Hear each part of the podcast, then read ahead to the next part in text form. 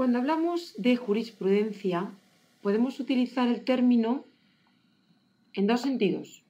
En sentido amplio, en cuyo caso nos estaríamos refiriendo a las sentencias o decisiones de todos los jueces o tribunales que componen nuestro sistema judicial, o bien podemos hacer referencia a su sentido estricto y entonces jurisprudencia se, refería, se referiría únicamente a las sentencias del Tribunal Supremo. Precisamente a este sentido se refiere el artículo 1, apartado sexto del Código Civil,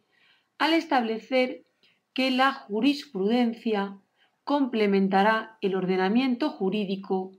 con la doctrina que, de modo reiterado, establezca el Tribunal Supremo al interpretar y aplicar la ley, la costumbre y los principios generales del derecho. Es pues a este sentido al cual nos vamos a referir. En su momento analizábamos el contenido del artículo 1 apartado primero del Código Civil. Ya entonces veíamos que solamente de forma exhaustiva aparecían enumeradas tres fuentes. Pues bien, siendo yo así, la jurisprudencia, por tanto, no aparece enumerada en este artículo en el cual sí se enumeran las fuentes del derecho y por lo tanto hay que señalar, como por otro lado hace el apartado sexto del mismo artículo, que la jurisprudencia tiene una función complementadora del ordenamiento jurídico. Y ello por cuanto sirve para adaptar el mandato general que contenga una norma a las circunstancias del caso concreto. Siendo esto así, la jurisprudencia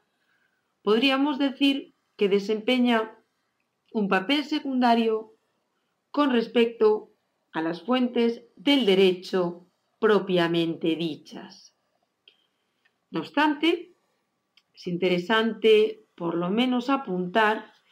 que junto a nuestro sistema continental europeo, vigente en la mayoría de países latinos y germánicos, aunque en algunos casos adopta un sistema intermedio, la jurisprudencia, en tal caso, como estamos diciendo, no constituye fuente de derecho, mientras que, por el contrario, en el sistema anglosajón o del precedente judicial, ocurre de otra manera.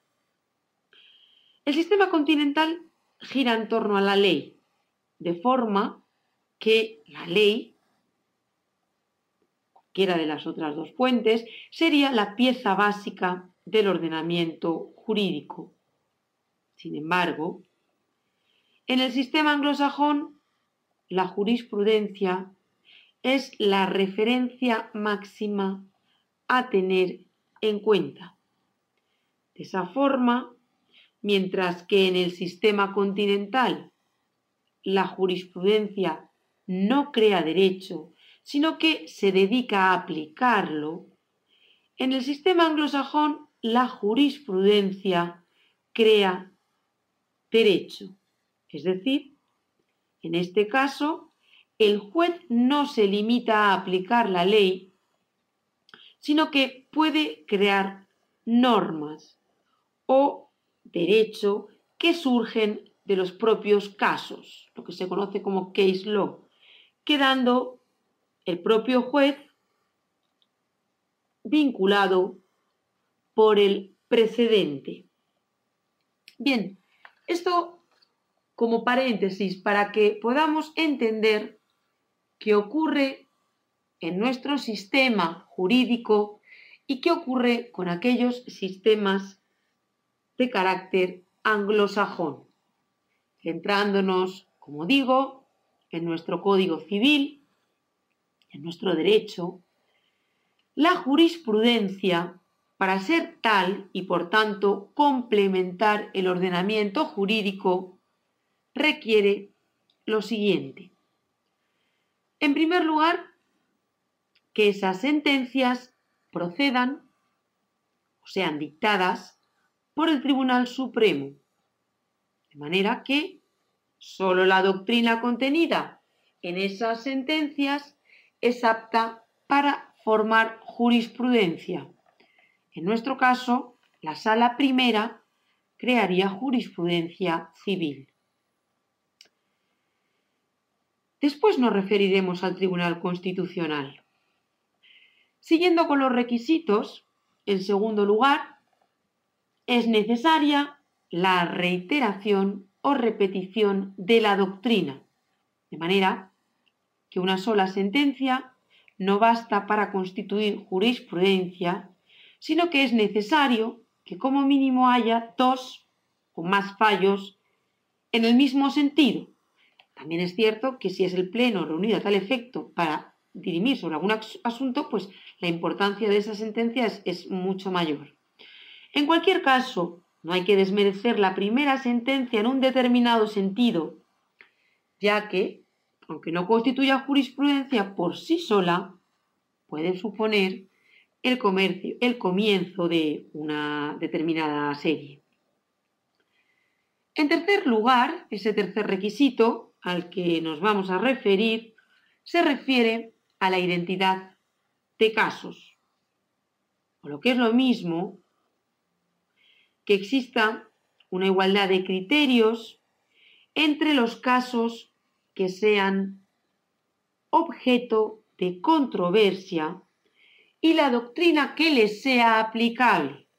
A ver, se trata de que el tema sea el mismo y además que se plantee de la misma forma sino que eh, este requisito consiste en que nos encontremos sustancialmente ante el mismo problema, aunque este esté ubicado en diferentes contextos en cada sentencia, para que de esa forma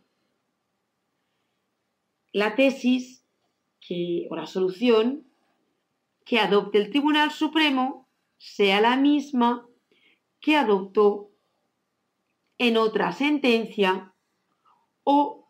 no lo sea. En el primer caso habría sentencias conformes, mientras que en el segundo caso no lo habría. Además, hay que indicar que la jurisprudencia es dinámica, de manera que si llegado el momento se considerase necesario cambiar el criterio, cambiar la jurisprudencia, para actualizarla a las nuevas circunstancias sociales, no habría ningún problema. El Supremo podría abandonar el criterio que hasta ese momento ha venido siguiendo, adoptar otro y consagrarlo en más de un, de fallo. Mira que si efectivamente así ocurre, decimos que se produce un cambio de jurisprudencia que el Tribunal Supremo deberá razonar. Y el cuarto requisito necesario para que la jurisprudencia cumpla esa función complementadora la jurisprudencia del Tribunal Supremo a la que nos estamos refiriendo, se consiste en que únicamente pueden considerarse como jurisprudencia aquellos criterios o afirmaciones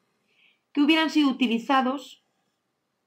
como las razones básicas, esenciales, sustanciales para adoptar la decisión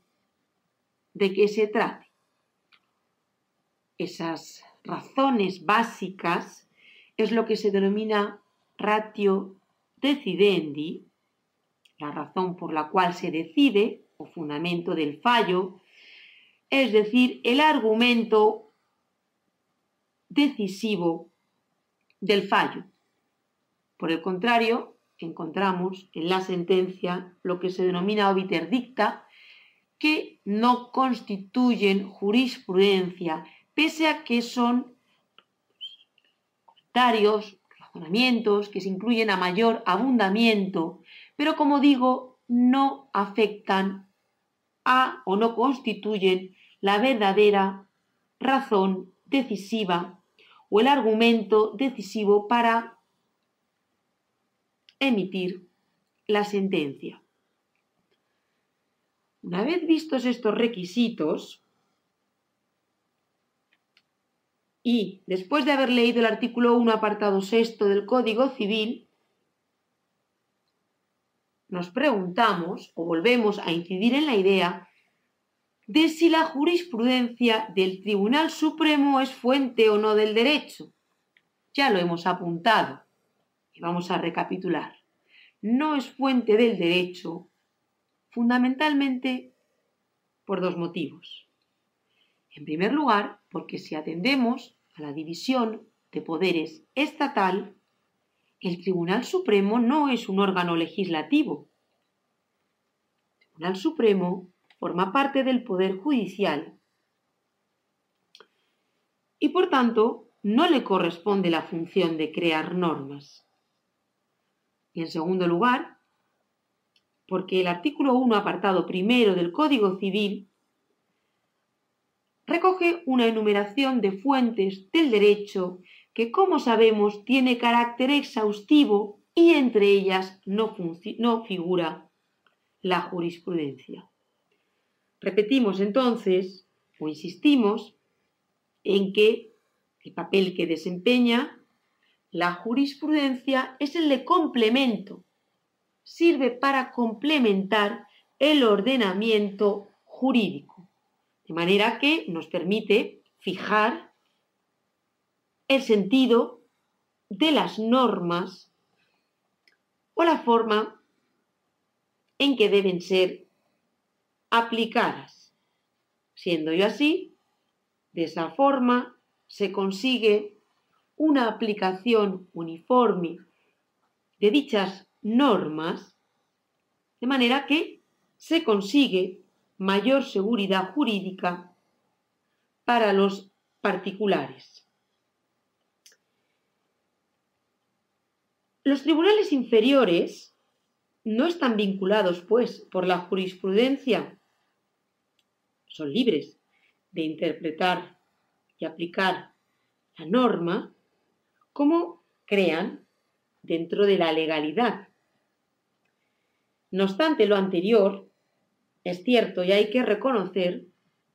que la ley de enjuiciamiento civil, en su artículo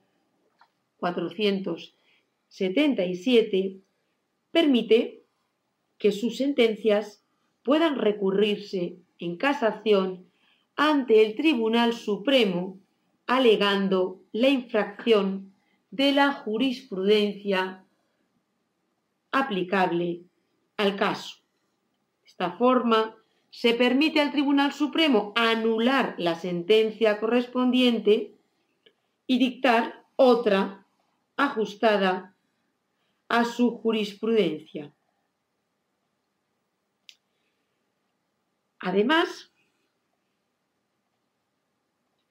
es importante, por otro lado, hacer referencia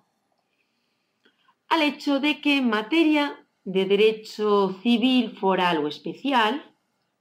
la creación de jurisprudencia corresponde a los tribunales superiores de justicia de aquellas comunidades autónomas en las que exista derecho foral, puesto que, tal y como señala el artículo 478.1 de la Ley de Enjuiciamiento Civil, se les atribuye a esos tribunales la resolución de aquellos recursos de casación basados en la infracción de las normas correspondientes al derecho foral, derecho civil foral o especial de cada comunidad autónoma. Asimismo, y como antes apuntábamos, hay que tener en cuenta la importancia que tiene la jurisprudencia del Tribunal Constitucional, órgano creado por la Constitución española de 1978 y a pesar de que se denomina tribunal, es un órgano que se encuentra fuera del Poder Judicial y, entre otras, tiene la función de declarar la conformidad o no con la Constitución de las leyes y demás normas con rango de ley. De manera que, en ese caso, el Tribunal Constitucional puede declarar la inconstitucionalidad de una norma legal y por tanto, desde esa perspectiva, se dice que el Tribunal Constitucional actuaría como legislador negativo y su jurisprudencia sería fuente de derecho en sentido negativo ya que cuando el Tribunal Constitucional declara la, inconstitucionalidad de una ley, eso supone la nulidad de la misma. En ese sentido, cuando exista una infracción de alguna norma constitucional, alguna norma recogida en la Constitución, las resoluciones de todos los tribunales, incluidas las de la Sala Primera del Tribunal Supremo, pueden ser sometidas a ese recurso de inconstitucionalidad ante el Tribunal Constitucional. De manera que, en ese caso, la jurisprudencia del Tribunal Supremo o también la llamada jurisprudencia menor, que es la que proviene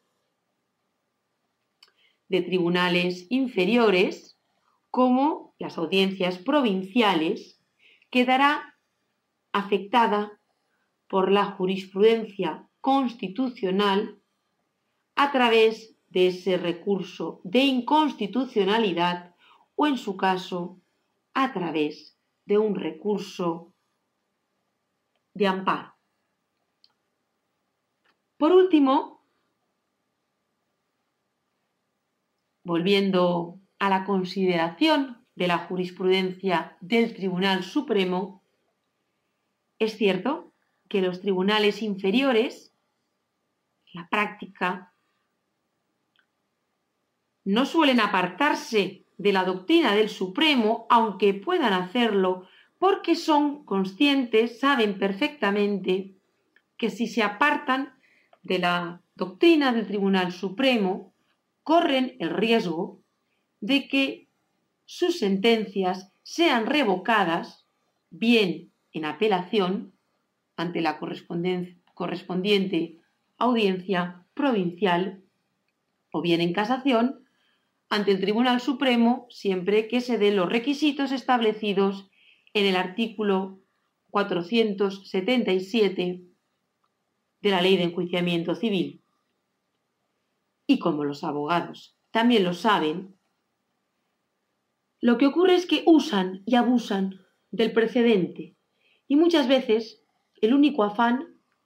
de, de un abogado es repasar cuidadosamente una base de datos hasta encontrar algún fallo en el sentido pretendido.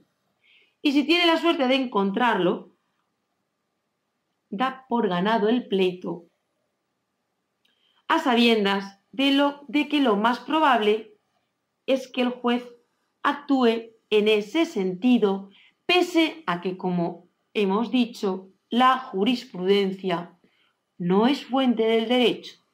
De manera que la jurisprudencia del Tribunal Supremo no es fuente del derecho, pero indudablemente no podemos dar la vuelta, no podemos ponernos de espalda hacia ese valor que en la práctica se le suele reconocer. Y me permito una reflexión, por último, y es que ese abogado, cuyo único afán es repasar cuidadosamente una base de datos, más debería preocuparse por hallar una solución que le convenza y que se caracterice por partir de la verdadera justicia, puesto que si en tal caso, en su demanda, el tribunal, el juez correspondiente,